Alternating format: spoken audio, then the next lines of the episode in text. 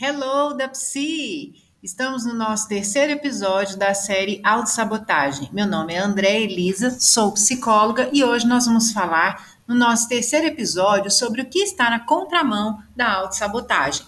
Na contramão da autossabotagem vem uma mudança de pensamento, emoções e atitudes. Mudar uma estrutura de pensamento não é algo fácil, mas que é possível.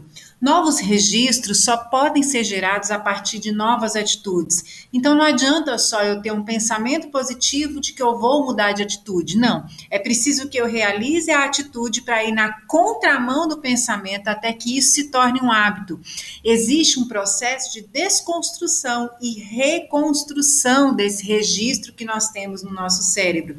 É preciso colocar o corpo em desafio. É preciso colocar o cérebro em desafio desafio para poder acontecer algumas superações. E aí, Existe algo muito interessante que um autor, um psicólogo, inclusive, chamado Jeremy Dian, que ele prova, né, através de, de pesquisas, que para se mudar um hábito leva-se 66 dias. E aí você pode dizer, mas Andréia, eu levo menos dias. Que bom, existem as exceções, existem pessoas que levam menos, existem pessoas que levam mais, mas em média, baseado nessas pesquisas, são 66 dias para que você possa então considerar qualquer atitude como automática, como aquela atitude que eu não preciso mais pensar muito para fazer, eu simplesmente vou lá e faço. Então, se tem algo que está totalmente na contramão da autossabotagem é fazer novos registros cerebrais a partir de atitudes reais. Então, se você tem esse problema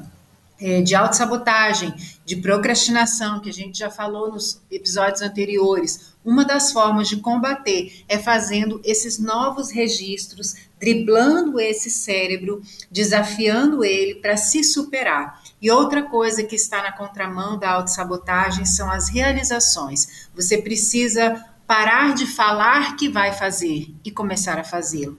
Você precisa colocar o corpo em movimento em direção àquilo que você diz que quer fazer. E aí você começa então é, a fazer realizações, a, a, a ter atitudes reais em direção àquilo que você de fato quer ou pelo menos diz que quer, né? Então, ir na contramão da autossabotagem exige aí, resumindo, uma mudança estrutura, na estrutura do pensamento exige desafio, exige superação e exige realização. Não é pensar para fazer, é fazer para que o cérebro comece a pensar a seu favor, em seu favor, na direção daquilo que você quer.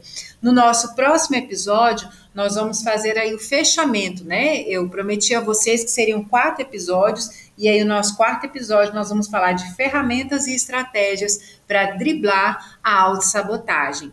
Um beijo da Psi!